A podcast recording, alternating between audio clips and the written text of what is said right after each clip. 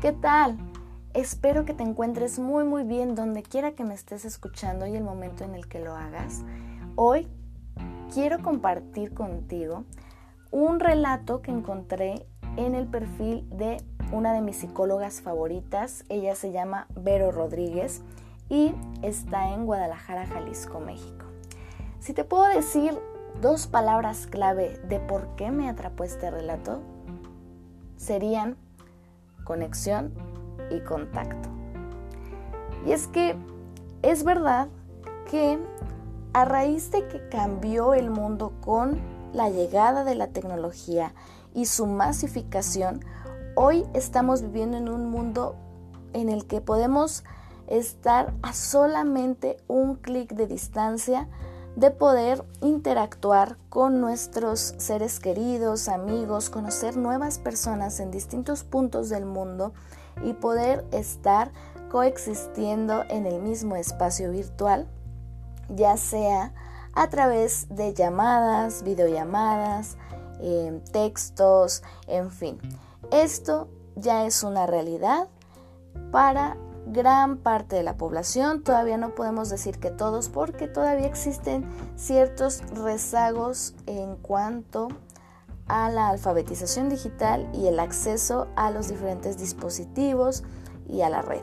Pero bueno, ese ya es otro tema y ahorita nos vamos a centrar en estas palabras, contacto y conexión. El contacto está, como te dije, a un clic de distancia, pero ¿qué pasa con la conexión verdadera?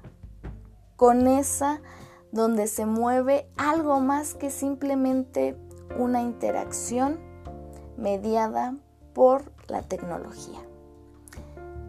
Y a veces ni siquiera que sea tanto por la tecnología, sino simplemente por el hecho de que A lanza un estímulo y B lo responde. Y ahí queda.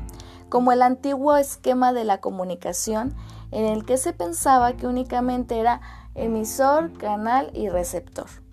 Ese era el súper básico y de hecho ahí tuvieron mm, sus cimientos eh, diferentes disciplinas que pues únicamente se, em, se ocupaban de vincular y ya, no, no había algo más allá. Bueno, ya no te doy más vueltas y vamos con el relato porque estoy segura que lo vas a disfrutar y espero de verdad que puedas extraer de él em, algo muy, muy, muy valioso. Así como yo lo pude detectar, sé que tú también podrás encontrar algo. Así que vamos. Un monje estaba siendo entrevistado por un periodista de Nueva York. El periodista comenzó la entrevista con el monje según lo planeado. Señor, en su última conferencia nos contó sobre el tema contacto y conexión. Es realmente confuso, ¿puede explicarlo? El monje sonrió y aparentemente se desvió de la pregunta que le hizo el periodista y contestó. ¿Eres de Nueva York? Sí. ¿Quién está en tu casa ahora? El periodista sintió que el monje estaba tratando de evitar responder a su pregunta, ya que era una pregunta muy personal e injustificada. Sin embargo, el periodista dijo, mi madre falleció, mi padre está allí tengo tres hermanos y una hermana, todos están casados. El monje, con una sonrisa en su rostro, volvió a preguntar, ¿Hablas con tu padre? El periodista parecía visiblemente molesto. ¿Cuándo hablaste con él por última vez? El periodista, reprimiendo su molestia, dijo, puede ser que hace un mes. ¿Ustedes como hermanos se frecuentan a menudo? ¿Cuándo se reunieron por última vez como familia? En este punto, el sudor apareció en la frente del periodista. Parecía que el monje estaba entrevistándolo. Con un suspiro, el periodista dijo, nos reunimos por última vez en Navidad hace dos años. ¿Cuántos días estuvieron todos juntos? El periodista, secándose el sudor de la frente, dijo, tres días. ¿Y cuánto tiempo pasaste con tu padre sentado a su lado? El periodista parecía perplejo y avergonzado y comenzó a garabatear algo en un papel. ¿Desayunaron, almorzaron o cenaron juntos? Le preguntaron cómo estaba. Le preguntaron cómo pasa sus días después de la muerte de su madre. Las lágrimas comenzaron a fluir de los ojos del periodista. El monje sostuvo la mano del periodista y le dijo, no se avergüence, moleste o entristezca. Siento haberlo lastimado sin saberlo, pero esta es básicamente la respuesta a su pregunta sobre contacto y conexión.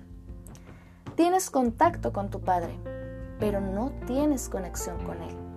No estás conectado con él.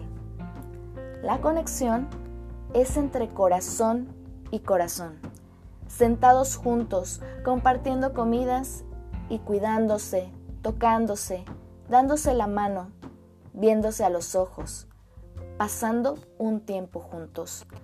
Usted, junto con sus hermanos y hermana, tienen contacto, pero no conexión entre ustedes.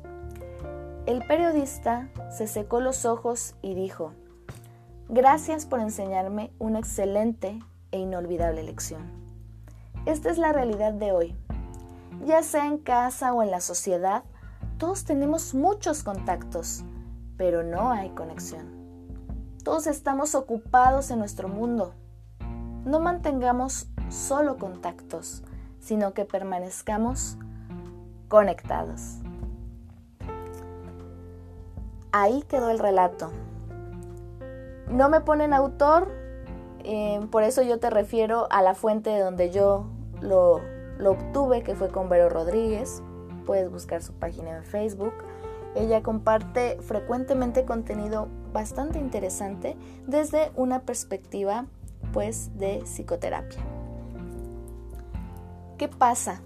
¿Te has sentido que tú también estás conectado o estás en contacto?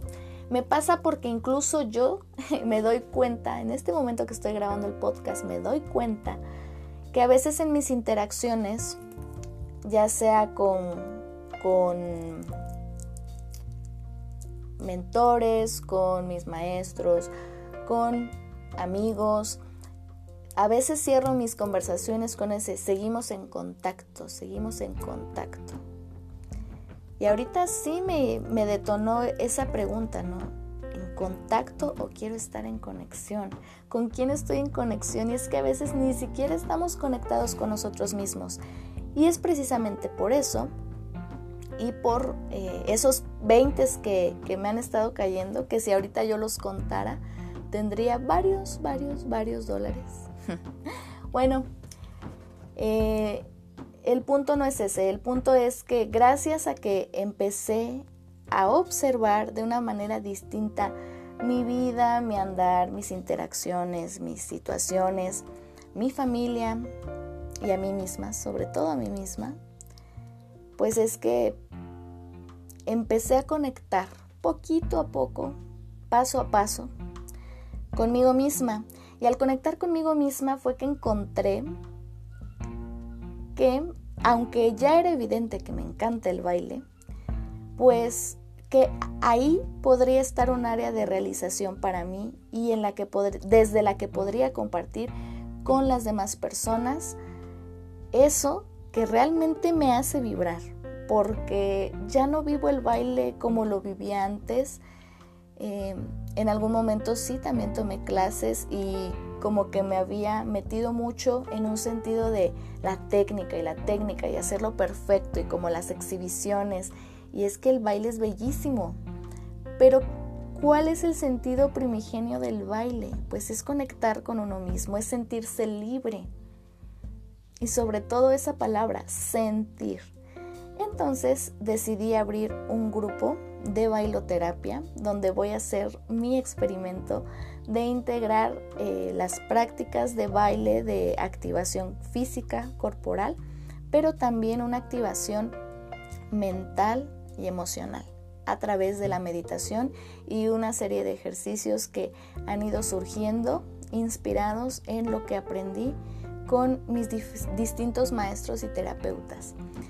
El cambio o digamos los cambios, la serie de cambios que empecé a experimentar a partir de que empecé a trabajar en mí, mm, han sido realmente tan reveladores y, han calado tan profundo que no me puedo reservar eso y lo quiero compartir con el mundo. Así que muy pronto, además del podcast y del blog, pues también tendré un canal en YouTube para compartir parte de las clases y lo que voy experimentando con mis alumnas, con mis compañeras y pues bueno, será un placer como siempre poder aportarte y que puedas también compartir con las personas que crees que pudiera interesarles o ayudarles esta información y todo lo que compartimos. Sin más, te dejo con un gran abrazo, deseando que tengas un excelente día. Nos vemos en la próxima.